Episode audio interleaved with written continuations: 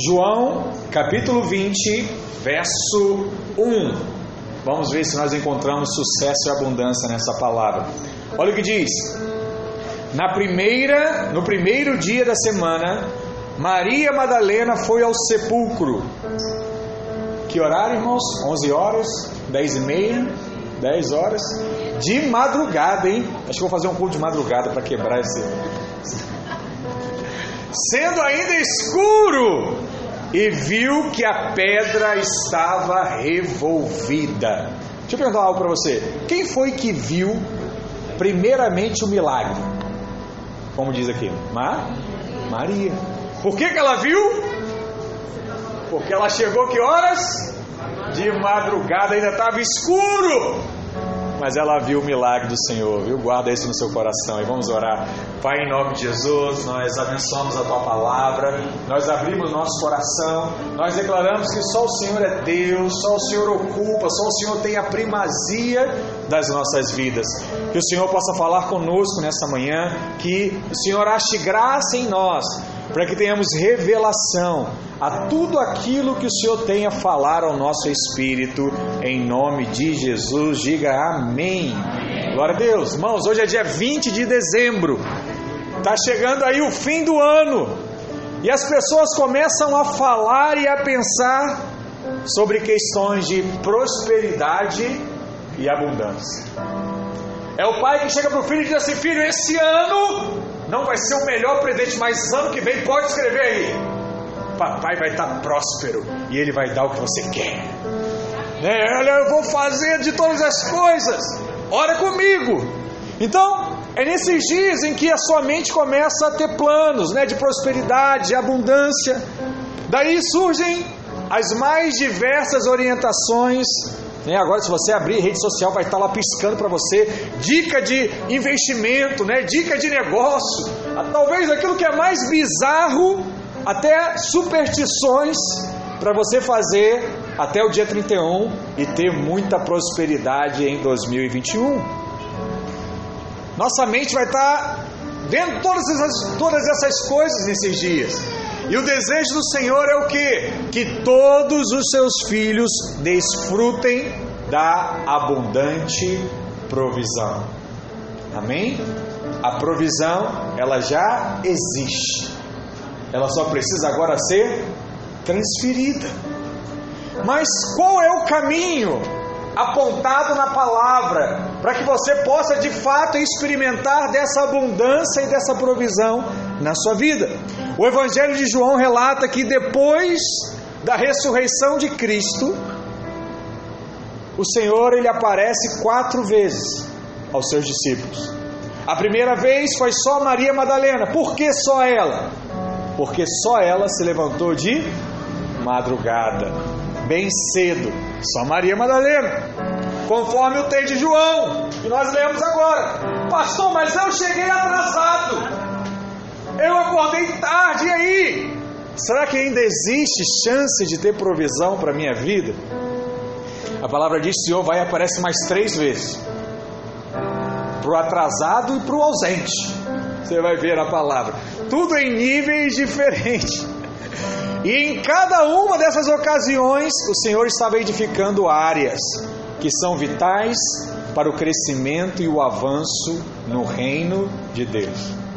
Mas além disso, ele deixou uma lição muito preciosa sobre como ter sucesso e abundância na vida. Sucesso e abundância vem, primeiramente, quando vivemos em paz. Diga assim: eu vivo, eu decido viver em paz. Essa é a primeira lição que nós aprendemos sobre a aparição de Jesus aos seus discípulos. No primeiro domingo, a palavra diz que ele ressuscita dos mortos. E aí ele vai até os seus discípulos. E mesmo com as portas fechadas, ele entrou. Caramba, pastor, ele entrou por entre as portas fechadas, é isso?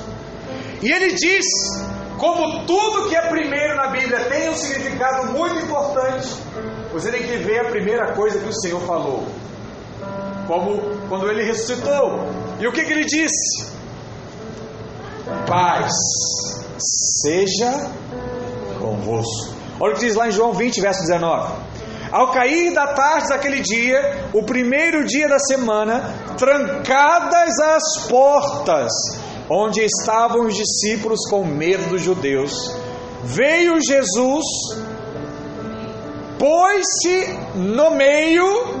Lembra dessa mensagem? Jesus gosta sempre de estar no meio, a cruz dele é no meio, tudo é no meio. E Jesus estava no meio e disse-lhes o que? Paz seja convosco. Aleluia. Paz. Pastor, eu não entendo esse negócio, né? A gente vai na casa dos irmãos, a paz do Senhor, a paz do Senhor. Por que todo crente fala a paz do Senhor? Porque nós somos cópias, xerox de Cristo. Aleluia. E a primeira coisa que ele falou quando entrou na casa dos discípulos foi a paz. Então, quando você chega na casa de alguém, o que você precisa dizer? A paz do Senhor esteja sobre essa casa, aleluia. Que bom estar aqui. E a primeira coisa que ele disse foi isso: a paz seja convosco. Depois que ele ressuscitou, o Senhor o encontrou e lhes mostrou as feridas da cruz. E essa é a base apropriada para aquele, para que ele pudesse falar isso. A paz seja convosco. Deixa eu te falar algo, você tem que guardar no seu coração, preste atenção. A paz só pode existir na obra consumada de Cristo. Você só encontra paz na obra consumada de Cristo. O Senhor Deus não está mais olhando hoje para o nosso pecado, mas para onde Deus olha, irmãos. Deus olha para a sua obra consumada de Cristo que está sobre nós, através do que? Através do seu sangue que sobre nós foi derramado. Por isso, se você chegou aqui hoje de acusação, lança fora toda acusação. Pastor, mas eu errei, eu fiz errado, eu devia ter feito de outra forma. Fez. Você é humano, você errou e vai errar ainda mais. Mas guarde no seu coração, mesmo errando, mesmo andando pelo vale da sombra e da morte, mesmo assim, o sangue de Cristo está sobre você e ele te garante uma palavra: paz paz. Paz. Aonde? Na obra consumada de Cristo. Ei. Quando você entende isso, você entra num outro nível de revelação de Deus, que é o nível do descanso. Só descansa quem tem fé. Fé. A paz, ela existe quando você tem fé. filho, criança da idade de 10, 5 anos, que sai cedo pela manhã, troca de roupa e vai trabalhar para poder comer no dia. Existe? É o padrão? Não. O filho não sai para trabalhar para comer. Por quê? Ele sabe que o pai e a mãe vão prover. O responsável vai prover o alimento. Então o que, que o filho faz? Ele acorda tarde. O que, que o filho faz? Ele vai jogar videogame. E quando a barriga começa a roncar, se for bebê, chora. Se for criança, reclama. Ei, cadê minha comida? Já está na hora. Eu tô com fome. O que, que você pensa, né? Que criança abusada. Não está vendo que eu estou fazendo a comida? Não está vendo que eu estou arrumando a casa? Quem foi o filho que nunca ouviu sua mãe? Você está em outro planeta, rapaz? Você viu hoje você acordou? O que, que você fez hoje? Aí você olha para aquela criança e fala o quê? Para ela. Você está ficando muito abusado, hein? Tá achando que o quê? Sua mãe é tua empregada? Talvez você já ouviu essa frase em algum momento da sua vida. Mas sabe o que a criança está fazendo? Exercendo fé. Quem exerce fé, chegou a necessidade, ele, ei, cadê? Estou com fome.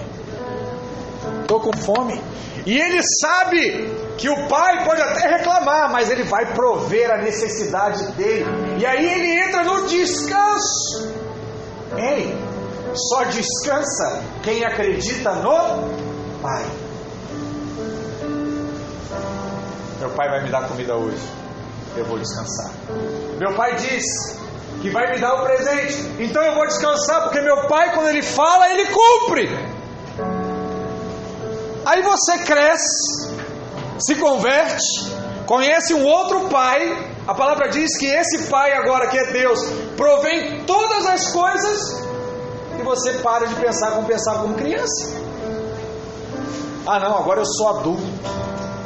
Agora eu tenho que buscar os meus direitos. Agora eu tenho que fazer por onde. Agora eu tenho que merecer. Balela! A palavra diz o quê? Que nós temos que ser como criança. E como é que criança é? Abusado. Criança é abusado. Criança faz quando quer, a hora que quer e do jeito que ela quer. E o pai bobo dá. Por quê, irmãos? A nossa mentalidade está mudando. Olha para cá, ei! Só descansa quem tem fé. Sempre há algo acontecendo que nós não vamos compreender. Pastor, o senhor é fácil, sua família lá abençoada, seus filhos lá todos direitinhos, né? Tudo acontece, aí é mole falar, não, balela. Passa por problemas, passa por crise. Há poucas semanas atrás, né, nossa filha estava impedida de vir para o culto. E eu não sabia nem o que, que era. Muitos oraram, né? Graças a Deus, ela está aqui hoje. Mas o que, que eu posso fazer se nenhum médico sabe? Nada, só orar. E aí eu entro aonde? No descanso descanso. Ei, sempre haverá coisas acontecendo que você não vai entender. Por isso, sempre decida descansar em Deus. Porque tudo na vida cristã começa com a paz. Paz. Tem que acordar de manhã e ter paz. Tem que deitar o travesseiro, a, a cabeça no travesseiro e ter paz. E essa paz não vem de você. É isso que muitas pessoas confundem. Deus, eu estou obrigado, pastor, eu estou obrigado com a minha esposa. Eu não consigo. Então, rapaz, ei, vai lá, pede perdão e deita a cabeça em paz. Para que abrir mão de um bem tão precioso que é ter paz? Sabe por que tem gente que não vive em paz? porque tentam viver a vida cristã em sua própria força.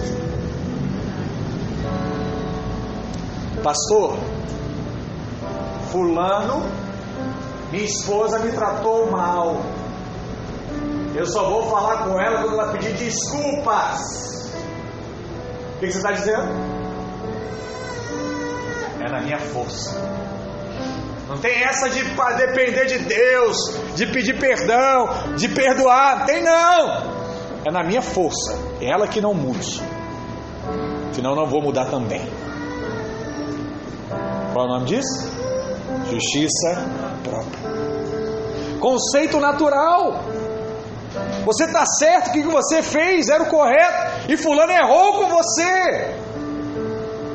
E o seu conceito natural não consegue compreender. Qual o resultado disso, irmãos? Ansiedade. Será que vai falar comigo? Será que não vai falar? Já passou todo tempo. Será que foi a melhor decisão que eu tomei? Será que era isso que devia ser feito? Ansiedade e peso. Peso. O que, que é peso? É você pegar uma mochila, encher de coisas, sair pela rua, Rio de Janeiro, 40 graus com a mochila nas costas, você andando assim, ó, todo suado. Isso é peso. Sabia que tem gente andando assim hoje? É horrível. Minha esposa sabe, se é uma coisa que eu não gosto, é peso. Não gosto. puder evitar sempre eu evito, não gosto. Até da academia tem que mudar, né? Tem que pegar um pezinho. Eu não gosto, acho que é por isso que eu tenho trauma com academia. Mas, deixa eu te falar. Todos os pesos da sua vida devem ser eliminados. Todos. Descanse no Senhor. Lance fora, de fato, todo peso. Você precisa fazer a obra com alegria, sem peso. Você precisa viver uma vida de casamento sem peso. Que coisa horrível! 30 anos vivendo casado de peso, 10 anos casado de peso. Nunca tá bom, não tem paz. Pior são aqueles casais que ainda fazem um empréstimo, gastam uma fortuna, viajam e levam peso junto. Aí estão lá na França passeando pelos rios, com peso, quase afundando lá o barco, causando risco para os outros que estão tranquilos no avião, carregando esse peso todo. Então, irmão, para com isso. Lança fora todo o peso da sua vida. A primeira palavra do Senhor aos seus discípulos depois da ressurreição foi paz. Se queremos experimentar sucesso e abundância, precisamos viver em paz. Esse, sem dúvida, é o primeiro princípio ensinado por Jesus após a ressurreição. Qual foi o segundo? O segundo vem quando nós vivemos em fé. Uma semana depois, o Senhor apareceu novamente aos discípulos. A primeira vez que ele apareceu aos discípulos, no domingo anterior, estava faltando um. Quem estava faltando? Tomé. Tomé não estava presente. Por isso ele não acreditou que Jesus, de fato, havia ressuscitado. Deixa eu te falar, é algo sério, irmãos. Deixar de participar dos cultos da igreja. Sabia? O resultado de faltar um culto é sempre o mesmo, sabe qual é? Incredulidade. O exemplo de Tomé aqui é o nosso exemplo hoje. Se você passar a faltar os cultos, você vai ficar cada vez mais incrédulo. Sabe qual é a vozinha que você vai ouvir no seu ouvido? Ei, tá vendo? Já tem quase um mês que você não vai e a sua vida está tudo certinho. Não tem esse negócio não, de ficar em todo domingo, de ter que desmarcar compromisso para ir para o culto. Não, isso aí é, é extremismo. Não precisa ser assim, não. Essa é a voz que todos nós ouvimos quando deixamos de ir a um culto, de ir a uma cela. Se eu pedisse para levantar a mão, acho que todo mundo levantaria, se já aconteceu isso com você. Mas como diz na escolinha, né, isso é batata. É sempre do mesmo jeito. Então, precisamos diariamente ouvir vozes de louvor e de exaltação. Em nossa natureza humana, nós sempre somos levados a agir debaixo do legalismo. E uma palavra legalista que ouvimos tem o poder para fazer esquecer dez outras palavras de graça que tínhamos ouvidos antes. Aí você fala assim, pastor, você fala de graça todo domingo, eu sei, e tem que falar mesmo, porque já tem lei entrando na sua mente aí nessa semana. Você já está avaliando alguma coisa por mérito para receber, para resolver, para solucionar um problema da sua vida. E quando o Senhor ele apareceu a Tomé, isso é muito joia, eu até comentei essa semana no discipulado com os líderes. Jesus não repreendeu Tomé. Ele não chegou para Tomé e falou assim: E aí, Tomé, o que você faltou domingo passado? E aí, Tomé, tu não quer nada, né? É domingo sim, domingo não.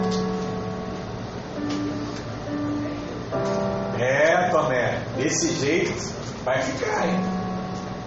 Vou voltar e tu vai ficar aí na tribulação.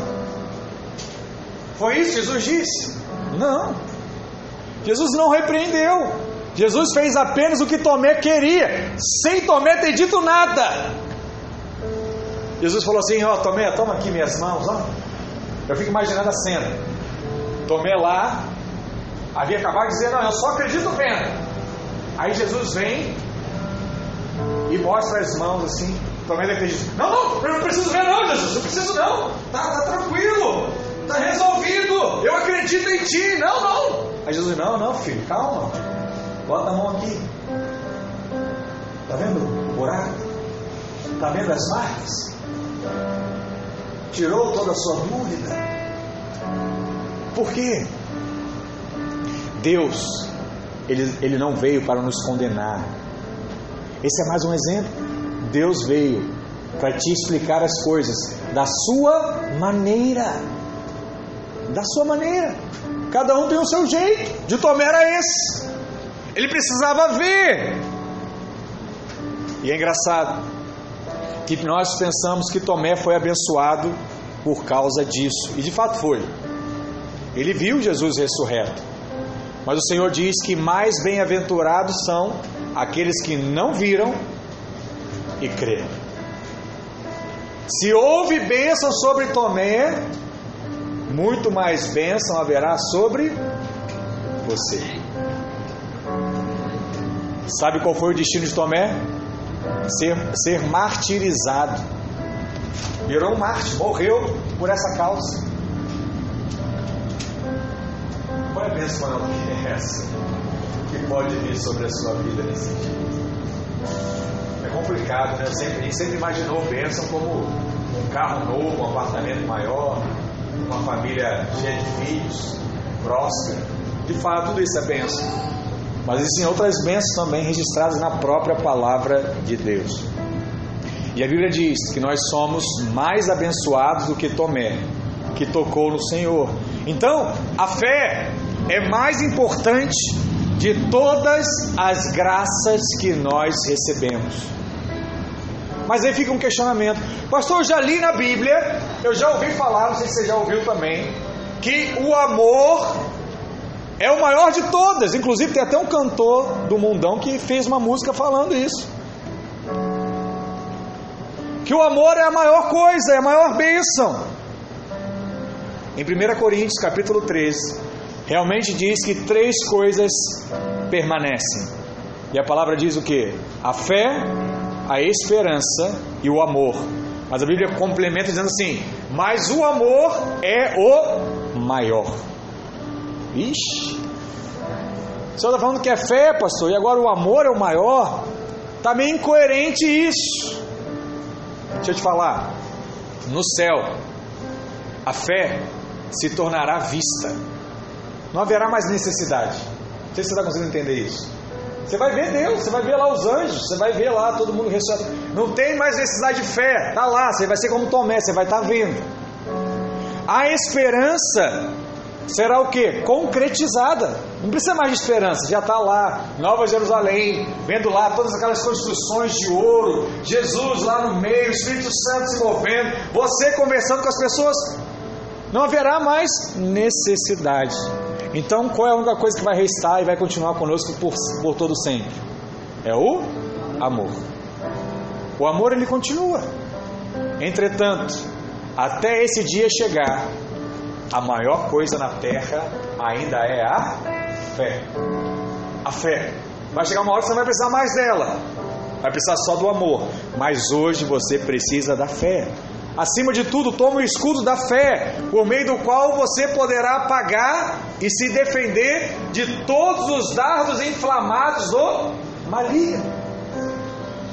Sabe aquelas mentiras, aqueles pensamentos que ficam na sua cabeça, tiram a sua paz? É só com a fé que você consegue se defender deles.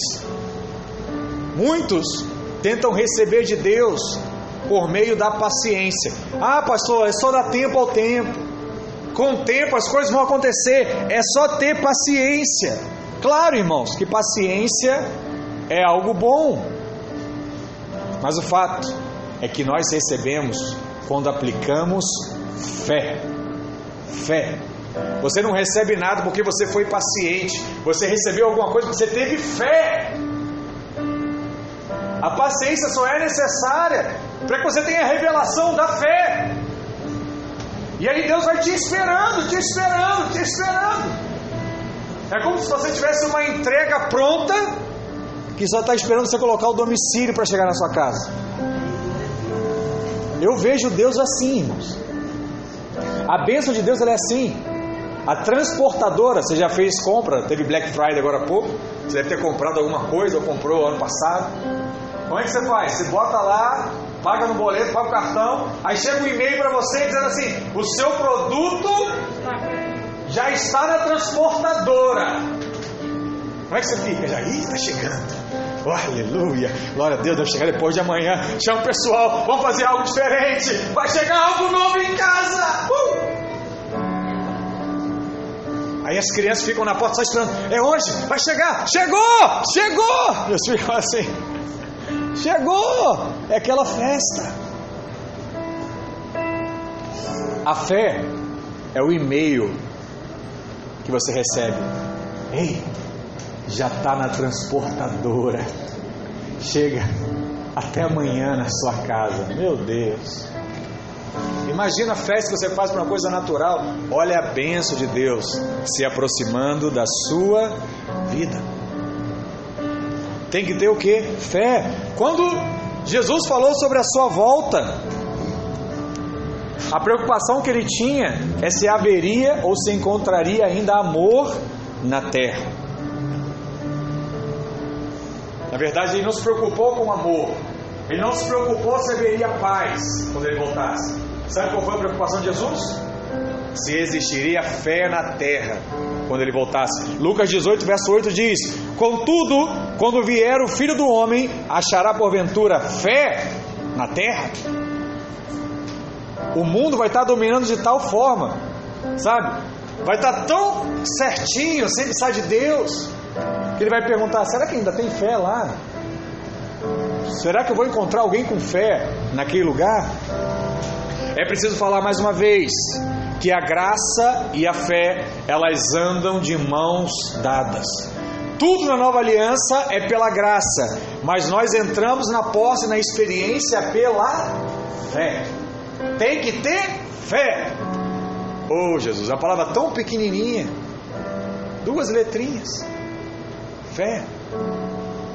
Só isso que precisamos. Se você for incrédulo, você terá todas as promessas disponíveis, mas não vai ter acesso a nada. É como se a transportadora quisesse entregar e ela está esperando você mandar o endereço e você não tem esse canal de comunicação. Você não sabe que ela quer entregar e ela não sabe qual é o endereço. Sair da escassez para entrar na abundância é uma questão de fé. Por isso, a segunda aparição de Jesus aos seus discípulos, ele tratou a questão da incredulidade. Tratou isso com Tomé e tratou isso com todos os discípulos. Foi a segunda coisa que ele ensinou. E aí nós entramos na terceira.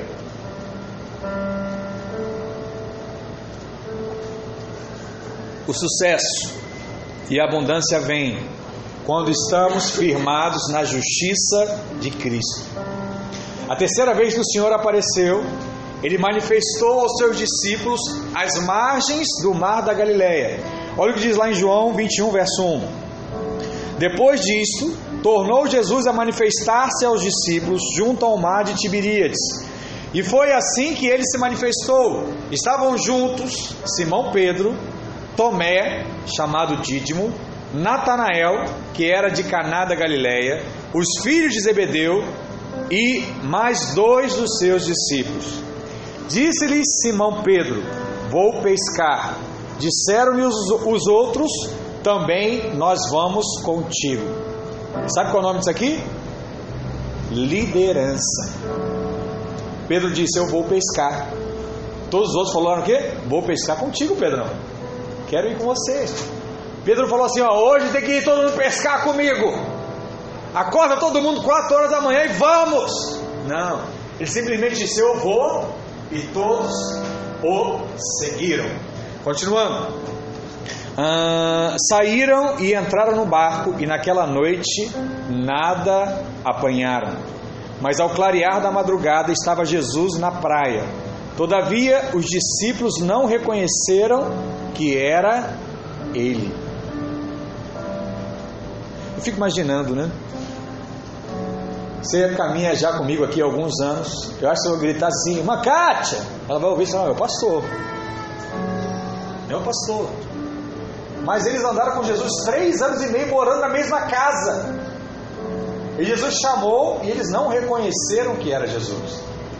Sabe o que é isso? É a incredulidade de quem fica sem congregar. Muita gente fala assim, pastor, como é que vai ser esse arrebatamento? Vai ser simples. Jesus virá e vai te chamar. Vem! Só que muitos, assim como os discípulos aqui, não ouvirão a voz do Senhor. Não que ele não tenha dito, ele diz, ele fala, mas você não ouviu. Por isso a importância de estar se enchendo de fé dia após dia. Voltando para a palavra. Verso 5: Perguntou-lhe Jesus: Filhos, tens aí alguma coisa de comer? Responderam-lhe: Não. Ainda não reconheceram que era Jesus. Verso 6: Então lhes disse: Olha que coisa interessante. Jesus falou com ele duas vezes, não reconheceram. Aí ele falou a terceira vez. Então lhes disse: Lançai a rede à direita do barco e achareis. Assim fizeram e já não puderam puxar a rede, tão grande era a quantidade de peixe. Sabe o que vai acontecer logo depois disso? Não haverá mais dúvidas que aquela voz é do Senhor. Peraí, pastor, mas Jesus falou uma, falou duas, por que só na terceira não restou mais dúvida? Porque na terceira se manifestou o poder e o milagre de Deus. Lembra daquela nossa conversa antes da palavra? Esse momento que nós estamos vivendo é o melhor momento para Deus manifestar poder, glória, cura e milagres. Quer levar alguém a conhecer a Cristo? Sabe qual é o melhor momento? É hoje. É hoje. E se ela falasse para você, eu estou doente, você vai falar assim: é hoje! É hoje que a casa cai e o Espírito entra. É hoje. Porque é assim que acontece. A palavra diz que eles estavam o quê? Nesse barco desencorajados. O Senhor havia os chamado para fora das suas ocupações terrenas de pescadores. Mas ele foi embora. E aí os discípulos voltaram a pescar. Talvez pensassem que agora Jesus estava na glória e que teriam que voltar a serem pescadores. Eles conheciam o Senhor, mas havia ainda muito mais a ser conhecido. Deixa eu te falar uma coisa: nunca pense que você já conhece tudo de Deus. Tem muito ainda a conhecer, tem muito ainda a experimentar, porque o conhecimento de Deus não tem limites. A cada dia você vai vivendo uma coisa nova com Ele. E a palavra diz que naquela noite não pegaram nada. Deixa eu falar algo para você. Aqueles homens não eram pescadores comuns, eles eram pescadores profissionais. Mas mesmo assim, em um mar que eles estavam acostumados a pescar pela vida toda, foram e não pegaram nada. Conheciam tudo, mas não pegaram nada. Sabe? Esse pode ser o quadro da sua vida hoje. Emocional, profissional. E aí você pensa assim: olha, mesmo com todo o meu esforço, mesmo com todo o meu empenho, eu não consigo ter bons resultados. Estudei o ano todo, me dediquei, mas não tive um bom resultado na prova, no concurso. Como é que essa pessoa ficou? Assim como os discípulos, desanimados. Pensando o quê? Pensando em desistir. Pessoas estão trabalhando aí por anos e seus negócios simplesmente não crescem. As coisas não mudam. Será que alguém aqui já viveu uma situação como essa? Porque é isso que acontece. Eu creio que o mais importante que saber a causa, que é onde você tenta ficar se acusando, por que, que está acontecendo comigo? Por quê? porque é assim, porque não dá certo. Não. Pare de olhar para a causa e aprenda a olhar hoje para a solução. Qual é a solução, Deus? Qual é a solução, pastor, para o meu problema? O Senhor mandou que eles lançassem a rede à direita do barco. E você vai ver que direita na Bíblia se repete por várias vezes. É por isso que muitos pastores brincam com a direita, né? Porque está na Bíblia de fato. E o que, que é o lado direito? Naqueles dias, o lado direito simbolizava o lugar do favor, o lugar das conquistas, o lugar da justiça. Como assim, pastor? Olha o que está lá em Isaías 41, verso 10. A palavra diz assim: Não temas, porque eu sou contigo. Não te assombres, porque eu sou o teu Deus. Eu te fortaleço e te ajudo e te sustento com o quê? Com a minha esquerda fiel. Não, é com a minha destra fiel. Salmos 48, verso 10.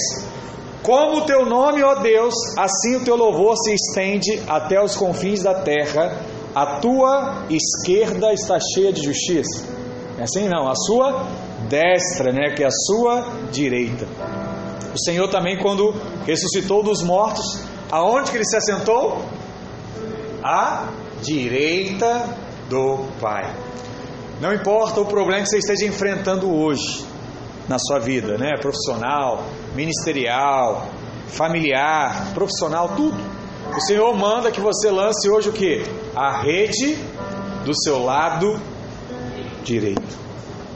Se você assim fizer, você vai encontrar o que? Sucesso e abundância. Sempre que você lançar as redes na sua família ou nos seus negócios, faça isso com a consciência da justiça em Cristo. E você vai achar o fruto que você está procurando. Pega a rede e lança. Fala assim: Deus, não é no meu conhecimento, não é nas minhas qualidades, não é no meu temperamento, é na tua justiça. Aí você pega e joga a rede. E a palavra te garante que você vai encontrar o fruto. O fruto. A palavra diz que foram pegos 153 grandes peixes. E é engraçado, né? Que eles tiveram a curiosidade de contar. Você sabe que na Bíblia nada é por acaso. E eles contaram os peixes. Deixa eu te contar um outro segredo. Não tenha receio de contar as bênçãos de Deus, seja na sua prosperidade ou seja no seu crescimento da igreja. Bate no peito e diz o que Deus tem feito na sua vida. Porque depois que nós experimentamos de paz e fé, precisamos agora estar firmados na justiça de Cristo. E quando eles lançaram as redes do lado direito, o resultado foi que pegaram tanto peixe, mas tanto peixe, que não conseguiam puxar a rede. Você sabe qual é o nome disso? Prosperidade. Você vai ter tanto que você não vai dar conta de administrar esse dinheiro todo sozinho. Você vai começar a chamar os irmãos. Vem trabalhar comigo, ó, vem me ajudar, vem ser meu sócio, vamos avançar. Por quê? Você não dá conta de tanta prosperidade que Deus tem colocado sobre a sua vida. Ei, vamos ser uma igreja onde não encontraremos nenhum irmão desempregado, porque vai ser tanta prosperidade que vai ser aqui, ó. Os irmãos vão vir aqui achando que aqui é a vaga de emprego. Sabe aquela questão do, do interesse? Esse é mais um interesse que nós vamos ter aqui na nossa igreja. Vai ser tanto empresário bem sucedido. Ah, falaram que aí dá emprego. Vai dar mesmo. Assiste o culto. Até o final nós vamos passar uma, uma ficha. Se você vir cinco cultos seguidos, você vai ser aprovado na sua seleção. Já tem um irmão para selecionar ali, que é o Bruno, ele seleciona você. O critério vai ser esse: cinco cultos, chegando no horário, né, não faltando a cela, você tem seu emprego. Assinamos a carteira e você começa na outra segunda-feira. Tem que ir uma célula.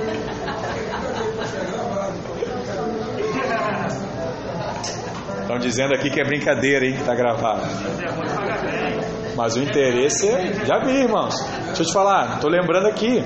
Tem um pastor que ele cresceu a igreja dele de 30 para 100 pessoas. Sabe fazendo o quê? aquela taça das favelas. Ele chegou lá para a associação, para a comunidade que ele morava, e falou assim: Olha, eu posso escrever um time? Aí não tinha ninguém ainda e falou: Não, pode. Olha a ideia para jovem e adolescente, ó, quem lidera jovem e adolescente. Aí ele falou assim: Ó, então eu quero escrever o time, eu vou ser o técnico. E aí ele preparou a seletiva. E aí ele chamou os adolescentes, aí ele já falou assim: Estou montando um time.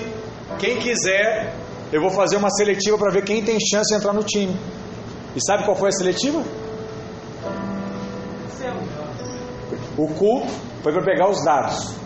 E a seletiva para fazer o teste, Alexandre, foi o encontro. Aí o pessoal levou chuteira, era o sítio, né? levou chuteira, shorts e tal. E aí falou: e aí, que horas que vai ser a seletiva? Não, é domingo à tarde. E aí, sexta-feira, eles dá palavra, chora, quebranta, firma. Aí falou: agora a gente faz o teste aqui do futebol. Aí sabe o que ele disse? Todos foram aprovados. Todos. E todos foram aprovados. E aí falou assim, mas e aí, vai ter vaga para todo mundo? Vai. Mas agora vai ter treinamentos. E os treinamentos são às quinta-feira à noite. Porque tá sol, tá mais devagar. É o, é o horário que eu consegui a quadra. Aí falou, é, é. Aí a gente chega lá, tem um outro time lá que a gente tem que, tem que guardar meia hora, uma hora antes a gente tem que chegar para guardar o, a nossa vaga na reserva ali. Aí nessa hora ele dava a célula e depois treinava. Pronto. E aí a igreja dele foi de 30, 40, 100 em um mês. E o jovenzinho lá, ó, pronto. E no outro ano a mesma coisa, no outro ano a mesma coisa. E aí, tá errado isso? Não sei. Cada um usa a estratégia que Deus dá. Eu sei que as pessoas procuram a Deus por interesse, não tenho dúvida disso. Então esse seria um bom interesse. E nós vamos ter esse nível, porque essa é a realidade da palavra. Lançaram a rede, não dava conta de puxar sozinho. Teve que chamar mais gente para puxar e para depois repartir os peixes e vender e ter mais recursos. João 21, verso 7 diz: Aquele discípulo a quem Jesus amava disse a Pedro: É o Senhor. Lembra que eu disse? Até ali no, até chegar o peixe, ninguém tinha ouvido que era Jesus. Quando o milagre aconteceu, ah, esse é Jesus. É o Senhor. Simão Pedro, ouvindo que era o Senhor, cingiu-se com a sua veste, porque se havia despido e lançou-se ao mar. Isso aqui é uma boa curiosidade, né? Por que, que, que Pedrão estava despido? Verso 8: Mas os outros discípulos vieram no barquinho, puxando a rede com os peixes, porque não estavam distantes da terra, senão quase duzentos côvados. Ao saltarem em terra, viram ali umas brasas e em cima peixes, e havia também pão. Disse-lhe Jesus: Trazei alguns dos peixes que acabaste de apanhar. Simão Pedro entrou no barco e arrastou a rede para a terra, cheia de cento e cinquenta e três grandes peixes. E não obstante serem tantos, a rede não se rompeu. Jesus, é, é, João, ele sempre se apresenta no seu evangelho como discípulo a quem Jesus amava. É mais ou menos igual a Isabela. Isabela vem aqui e fala assim: ó, pastor me ama mais do que todo mundo. Eu sou a filha mais amada do pastor. Quem está dizendo é o pastor? Não, é ela. Ela é igual o João, não, ela tem uma fé, igual o João tinha. Então João escreveu o Evangelho, falando de Jesus, dizendo isso o tempo todo: Eu sou o mais amado de Jesus, eu sou o cara de Jesus, eu sou esse que Jesus ama. Ele, ele escrevia isso o tempo todo. Deixa eu te falar, o Senhor, o pastor, ele ama a todos igualmente. Mas alguns sabem e estão conscientes disso e colocam fé nesse amor. Quando você diz assim, olha, eu sou o mais amado, sabe o que você está dizendo? Você está colocando fé nesse amor. Tem filho que é assim com o pai mesmo. O pai diz, eu amo todo mundo, mas eu sou mais amado, meu pai. O que ele está fazendo? Ele está colocando amor nisso, naquela palavra. Chamamos isso de quê? De praticar o amor de Cristo. Grandes coisas acontecem quando confiamos e descansamos nesse amor do Senhor por nós. Porque o amor de Deus por nós, ele é constante, imutável. Mas o nosso amor por Deus, ele é inconstante. Você ama hoje quando a bênção chega e você não ama amanhã quando o negócio dá errado. E você acha que Deus te ama assim também. Porque assim são os relacionamentos, né? Você já viu? Aí eu estou desconfiado que o fulano está aprontando para mim.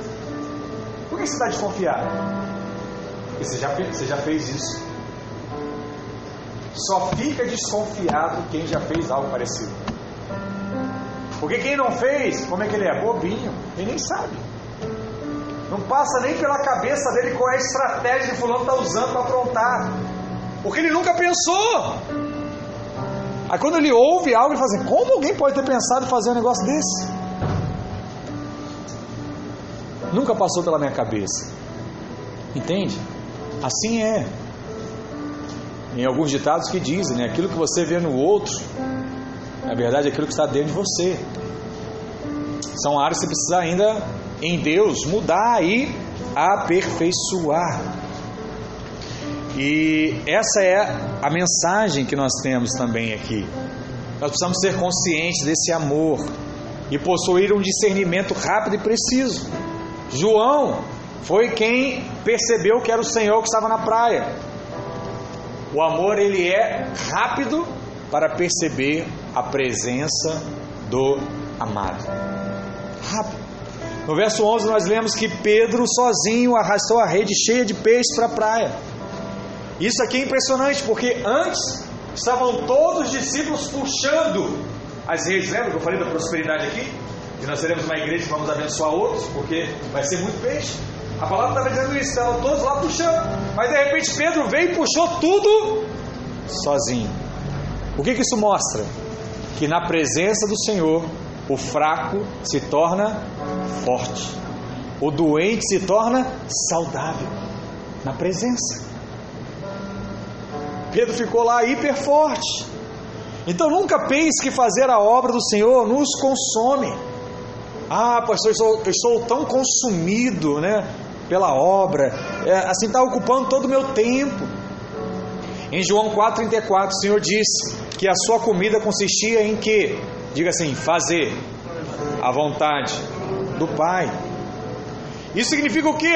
Que quanto mais nós fazemos a vontade do Pai, mais satisfeitos nós estamos. Então, em outras palavras, o que é fazer a vontade do Pai? É ir para uma churrascaria e comer o dia todo. Aleluia. E come, come, come, come, come, come, até ficar satisfeito. Não é aquele negócio de comer só um pouquinho sair com fome, não. Você vai comer até ficar satisfeito. Sabe qual é o nome de churrascaria espiritualmente? Presença de Deus. Presença de Deus. Então não tem essa de fazer a vontade de Deus e estar cansado, desanimado.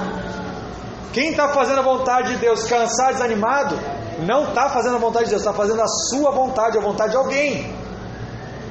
Não a de Deus. Na vontade de Deus há descanso. A coisa mais marcante que nós vemos no Senhor depois da, res, da ressurreição é que Ele deseja estar com os seus discípulos. E aqui nós vemos Ele preparar um café da manhã para os discípulos. Tem prazer. Lembrando aqui da minha esposa, minha esposa tem prazer de estar com os discípulos, né? Nós temos, toda a casa está envolvida nisso. Hoje foi 5 e meia da manhã, aleluia, glória a Deus. Todos preparados e motivados. Jesus gostava de casa cheia. Jesus gostava de receber os seus. E aqui há algo é, profético também. Porque ele está tá preparando o que? O café da manhã. Hoje, aonde nós nos aproximamos da presença simbolicamente? Na ceia. E a ceia você sabe que é quando? À noite, né? Normalmente a ceia é a refeição da noite. Então o que Deus está fazendo na ceia? Desde lá de Moisés. Ele está te guardando da noite, do anjo da morte naquela época que viria à noite. Então o Senhor sabe que todo dia virá uma noite e Ele te guarda dessa noite, mas haverá uma, um período que não haverá mais noite. Haverá só dia. E aqui ele já está se preparando para esse momento. Por isso que ele faz o café da manhã. É o alimento. Não sei se você sabe, mas em muitas em muitos países a refeição mais importante não é o almoço, como é aqui no Brasil, é o café da manhã. Você vê o significado que tem nisso. E para Jesus era assim. E aí ele prepara tudo. E é engraçado que o Senhor dá o pão e o peixe. O peixe aqui no original é um pequeno peixe. É diferente dos grandes peixes que foram pescados por é, Pedro, né, pelos, pelos discípulos. É diferente. E o pão significa aqui um único pão. Então, João 21, verso 13 diz: Veio Jesus, tomou o pão, o único, e lhes deu, e de igual modo o peixe também deu. Em outras palavras, Jesus alimentou sete discípulos com um pão e um pequeno peixe. Fala sério. Será que teve mais algum milagre acontecendo ali naquele momento? Que um pequeno peixe e um pão alimentou ao ponto daqueles homens ficarem satisfeitos de uma noite inteira sem nada. Nós podemos ver aqui sim mais um milagre provável da multiplicação, porque na presença do Cristo ressurreto, o pouco se torna muito, e o pequeno se torna mais do que suficiente. Qual é o segredo, pastor? Está na presença do Senhor. Por isso eu digo, nós precisamos estar próximos do Senhor. Nem todo discípulo está próximo. Você sabe que havia 70 que andavam próximos de Jesus. Depois passou para 12. Depois passou para três que a Bíblia chama que eram os mais chegados, que era Pedro, Tiago e João. Dos três, a Bíblia diz que o João era o mais próximo. Sempre tem alguém que é mais próximo. O que, toda criança gosta? De saber segredos. Sim ou não? filha foi criança que ficou chateado quando ouviu alguém falando no, no ouvido, falando, me conta. Não, não, você não. Só pulando. Uma coisa bem de, de escola, você fica chateado. Mas você sabe qual foi o único discípulo que sabia antes quem seria o traidor? Além do próprio Judas que traiu, né? O único que sabia era João. A palavra de Deus diz que João recostou a cabeça no peito de Jesus, Jesus falou para ele: Aquele que molhar o pão, esse será o que vai me trair. Aí João olhou, viu lá Judas fazendo, falou: Ih, é Judas! É Judas! Eu sei, mas ninguém sabe. Segredinho meu e teu. Imagina, segredinho com Jesus, cara. Olha que moral que João tinha. Por quê? ele se alegrava em estar na presença. Ele valorizava a presença. Ele honrava a presença. Ele dizia para todos que ele amava a presença. Só isso aqui dá uma pregação.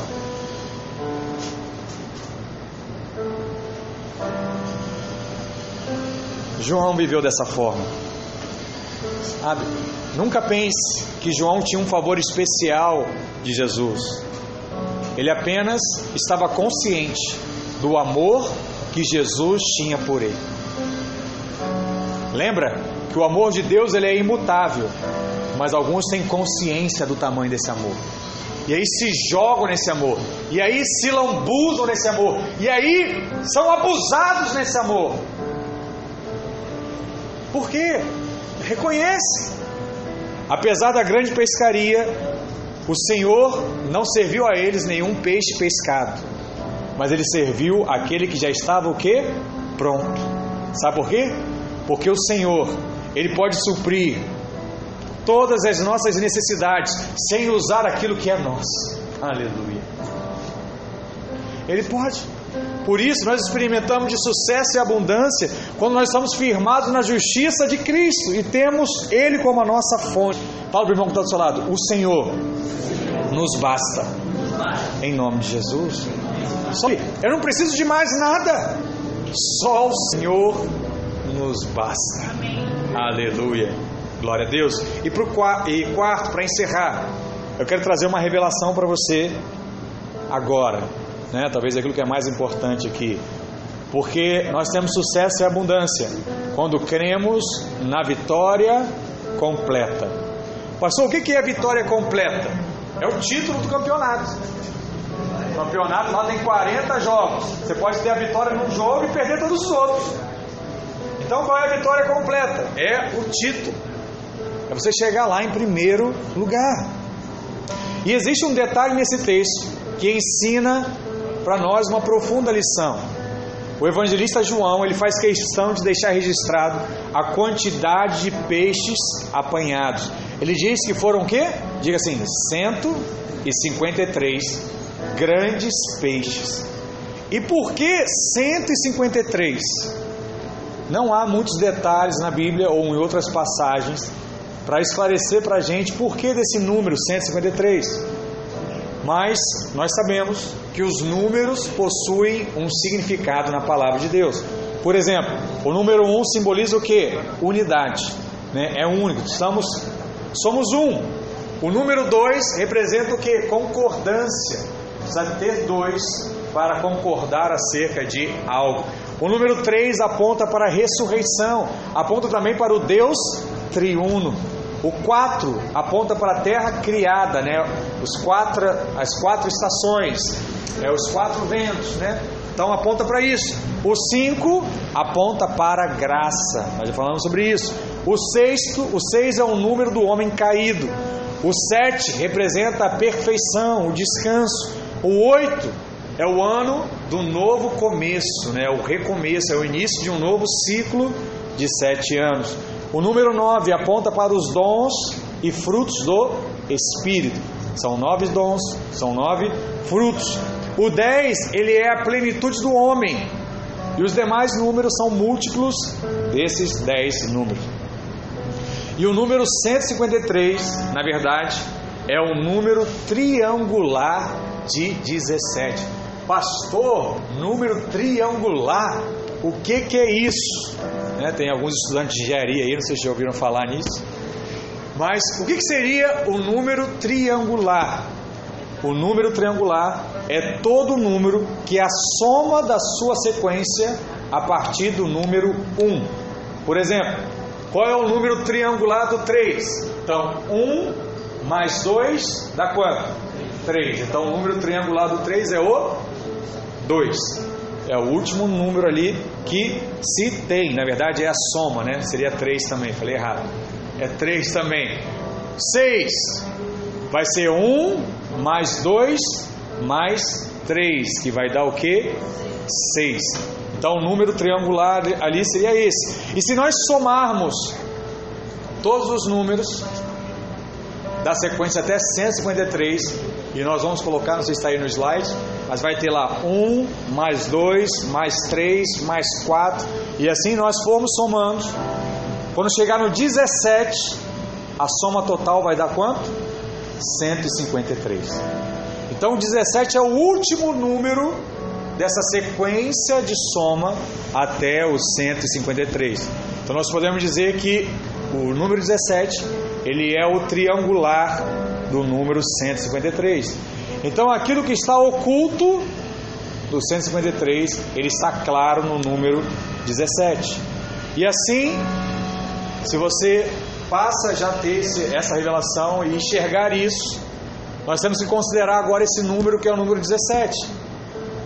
E o pastor Luiz, quando falou sobre isso, né, e teve essa revelação, ele falou algo interessante. Ele diz que esse número ele aponta para essa vitória completa. Como assim, pastor? Ele foi pesquisando na palavra aonde o número 17 aparecia. Por exemplo, lá na arca de Noé, a palavra diz que ela pousou após o dilúvio no dia 17 do sétimo mês nas montanhas de Ararat. A palavra aqui Arar em hebraico significa maldição, mas Ararat significa a maldição que foi removida. Não é? Entra na arca, ela pousa depois de vários dias de dilúvio e ela pousa no monte cujo nome é retirada de maldição. Toda maldição foi removida. E aí sair da, da arca simboliza o que? O recomeço, ou seja, a ressurreição de Cristo. Sobre Cristo também toda maldição ela foi retirada. Então, quando o Senhor ele ressuscitou dos mortos, nós, nós fomos colocados agora numa posição onde a maldição ela foi removida. Se nós formos mais adiante, no livro de Jeremias, encontramos que o profeta Jeremias orou, acredita em mim, 17 vezes até alcançar a vitória. E na 17 oração, foi pela ocasião em que o Senhor lhe disse para comprar um pedaço de terra. Olha o que diz lá em Jeremias 32, verso 9: Comprei, pois, de Ananel, filho de meu tio, o campo que está em Anatote e lhe pesei o dinheiro, 17 ciclos de prata. Esse nome aqui, Ananel, significa Deus é gracioso. E o, lugar, e o lugar que ele comprou, a terra que ele comprou, que é Anatote, em hebraico significa resposta de oração. Olha que coisa. E o preço que ele pagou foi quanto? 17 ciclos de prata. Porque 17 é o número da perfeita vitória. Outra questão: no dia do Pentecostes, lá em Atos capítulo 2, a Bíblia diz que haviam 17 nações representadas. Isso significa que aqueles 153 peixes apontam para uma pescaria que vai atingir todas as nações da terra. Todas as nações. Toda a bênção, toda a multiplicação. E por último, a Bíblia é um livro inspirado, soprado pelo próprio Deus, e ele mostra 17 coisas sobre as quais temos vitória completa. Romanos, capítulo 8, Paulo faz uma lista de coisas sobre as quais temos vitória. E sabe qual é o total dessa lista? Diga, 17. Vamos ver? Olha o que a palavra diz: Quem nos separará do amor de Cristo. E aí ele começa: será a tribulação, ou a angústia, ou a perseguição, ou a fome, ou a nudez, sim, ou o perigo, ou a espada, como está escrito: por amor de ti, somos entregues à morte o dia todo, e fomos considerados como ovelhas para o matadouro, e em todas essas coisas, porém, somos mais que vencedores por meio daquele que nos amou, porque estou bem certo que nem a morte, nem a vida, nem os anjos, 10, nem os principados, nem as coisas do presente, nem do porvir, nem os poderes, nem a altura, 15 nem a profundidade, nem qualquer outra criatura poderá separar os amor de Deus que está em Cristo Jesus, nosso Senhor. Diga aleluia, aleluia. Vitória completa. Sabe uma coisa que chama atenção? Sabe que dia que Jesus ressuscitou?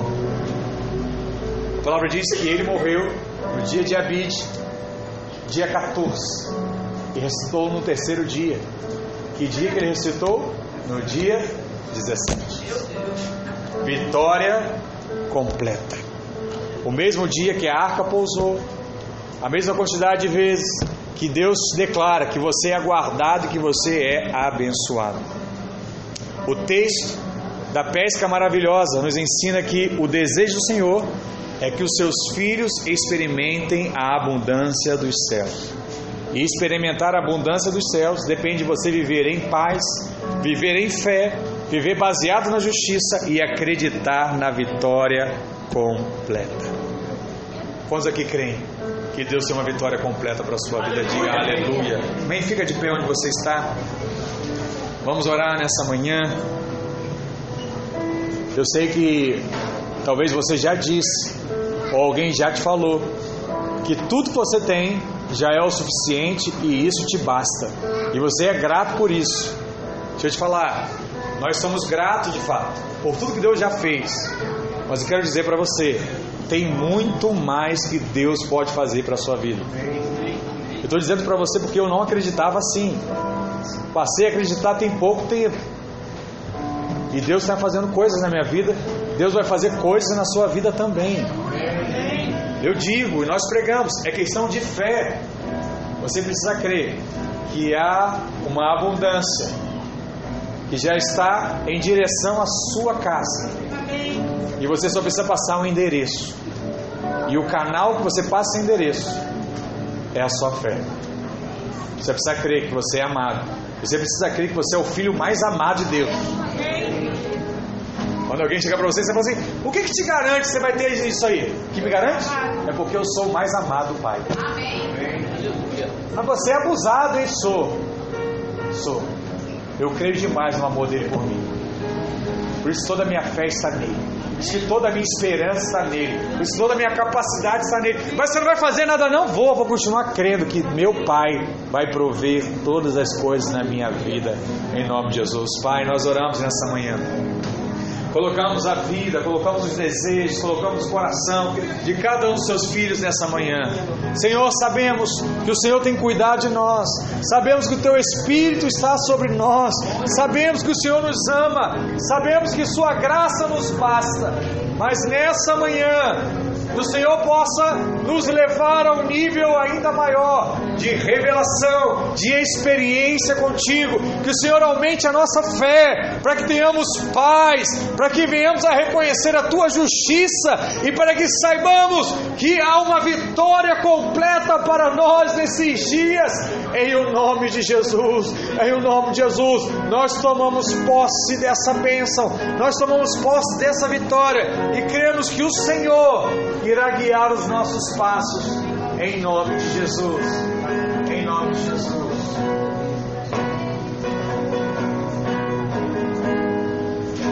Tua presença vai dar. Tua presença